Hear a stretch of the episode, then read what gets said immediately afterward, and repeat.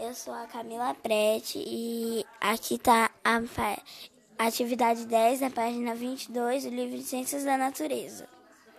Vou entrevistar minha bisavó. E hoje eu vou entrevistar minha bisavó. Primeira pergunta, Bisa. Quantos anos a senhora tem? 81. Dois. Que lembranças você tem do tempo de infância? Ah, no tempo de nova que a gente passeia, a gente namora, é uma lembrança muito que não dá para esquecer. 3. De que fase da sua vida gostou mais e qual foi a mais difícil? Ah. A fase que gostou mais e a mais difícil. Ó, oh, na vida da gente tem muitas coisas difíceis, principalmente depois que a gente vai se amadurecendo. É, é filho, é casa, é marido, então se torna uma fase difícil, mas a gente vence. Com Deus a gente vence. Quatro. Quais eram os seus divertimentos?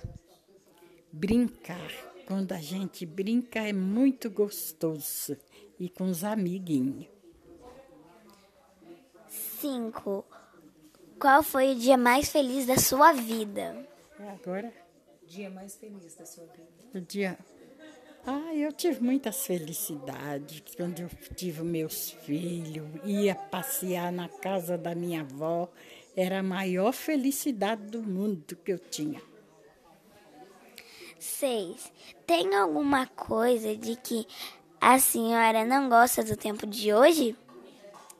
Tem, tanto faz de hoje desde nova. Eu não gosto que grita comigo e nem fala alto.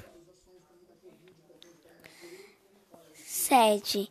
Que mudanças físicas você percebeu com o passar do tempo? Mudanças físicas. Ah, porque a gente vai envelhecendo, né? Vai chegando as rugas a gente olha no espelho, vai vendo a diferença. A gente sempre quer voltar até aquele tempo que era bem novinha, brincava, dançava, corria, balançava no balanço. Era muito bom. Então, a gente sabe que o tempo chega, né? É assim que é.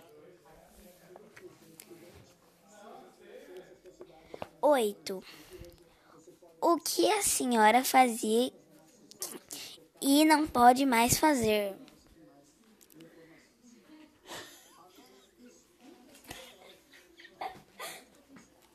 Não, tem muitas coisas que hoje não dá mais para fazer, né? Porque o tempo venceu, mas às vezes a gente ainda tenta fazer.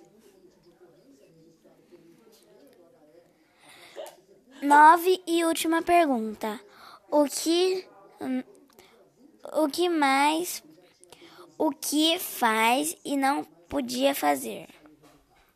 O que, que você faz hoje e antigamente você não podia fazer? Ah, hoje eu posso deitar, posso sonhar, posso dormir, porque a idade chegou, né? Venceu, então tem que sossegar. É assim.